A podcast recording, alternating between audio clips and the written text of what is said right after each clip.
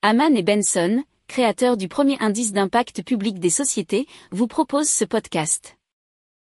Haman and Benson, a vision for your future.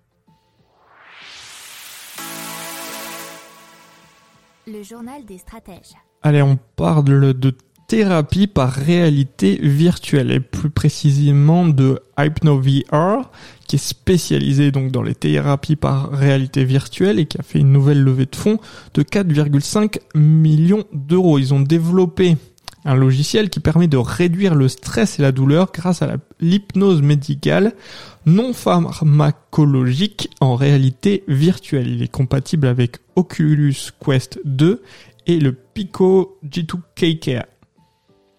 Euh, c'est donc euh, un article d'usine digitale qui nous l'explique.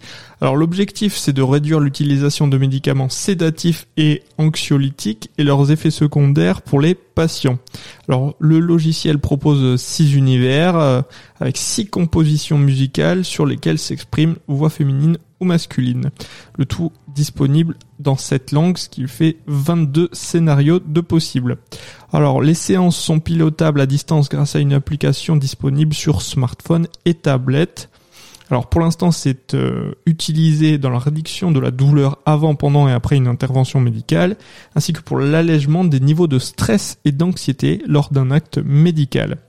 Euh, il y a plusieurs spécialités, dentaire, urologie, gynécologie ou imagerie médicale. Euh, pour l'instant, 240 établissements de santé l'utilisent en Europe.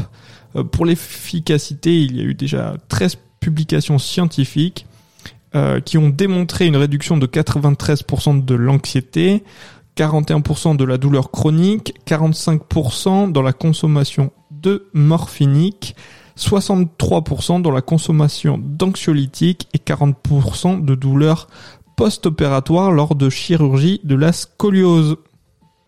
Pour approfondir ces sujets, abonnez-vous à la newsletter de Haman et Benson et écoutez nos autres podcasts que vous retrouverez dans les notes de l'émission ou sur notre site internet.